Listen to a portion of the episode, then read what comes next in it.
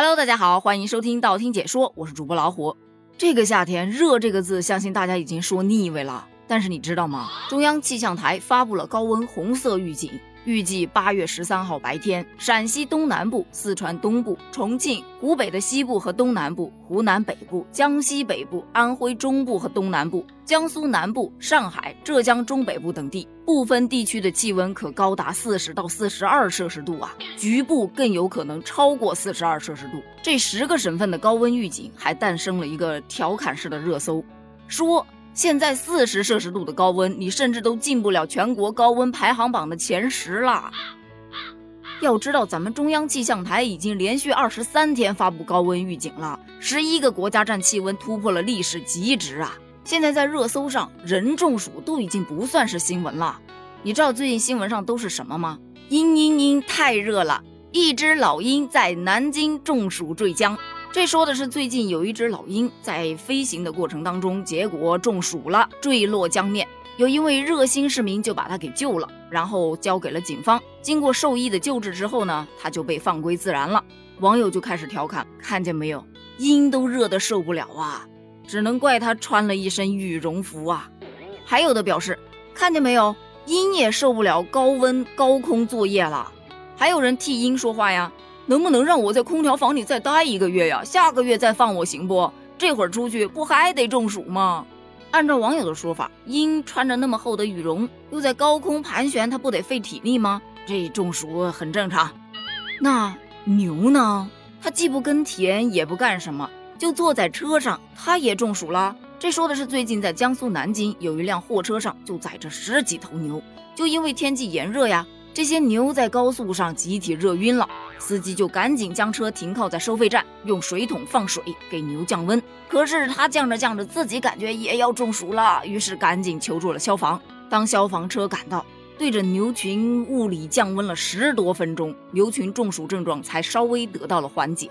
这个事件发生在八月十一号，无独有偶啊。同样是八月十一号，重庆的消防救援支队也是接到了报警求助。一辆拉载着一百一十余头生猪的大货车停靠在大湾收费站附近，车上的大部分猪都面红耳赤，流着口水，喘着大气，有六七头猪甚至都已经晕厥了。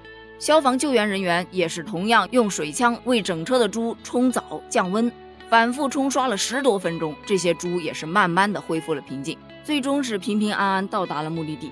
啊，当然也有网友在调侃：“平安抵达，开什么玩笑？抵达了才会不平安好吗？毕竟磨刀霍霍呀。”面对这个高温，很多网友甚至表示：“再热下去，钱包要遭不住了呀！”空调连轴转，电费咔咔涨，想着早上还是算凉快的，关一会儿空调吧，省一会儿电，顺便给房间通个风，换个气。可是，一推开窗户，迎面而来的是一股如刚揭开蒸锅般的那种热浪啊！用我评论区一位网友的留言来形容，真的特别合适。出门五分钟，流汗两小时啊！有些人会觉得这些新闻太有意思了，但是这真的是一个好的现象吗？很显然并不是。要知道，咱们前面提到的中央气象台发布的高温红色预警，是高温预警当中的最高级别，而全球变暖已经成为一个全人类共同面临的大难题。它会直接导致海平面上升、冰川融化、物种灭绝、超级病毒诞生等问题发生。我记得在前几天，北极都能穿短袖了。当时那一则新闻也是让大家大跌眼镜，不禁担心起啊，这么热，那北极熊怎么办呀？担心的很好，但同时我们是不是可以去思考一下，面对全球变暖，我们作为一个普通人能够做些什么呢？有些人会觉得这个问题离我太遥远了。这也不是我一个人就能改变的呀。确实，地球升温不是某一个人造成的，也不是说某一个国家造成的，而是大家一起造成的。所以，保护地球也真的是人人有责。作为一个普通人，我们能做的并不多，但是也不能说什么都不做呀。比方说，我们可以去保护环境、节能减排，出行少开车，多坐公共交通或者是骑自行车。有时间、有精力、有能力的话，就多种种树，哪怕种点花草啊，也是好的嘛。不要每年就等在植树节那一天才去种一点点。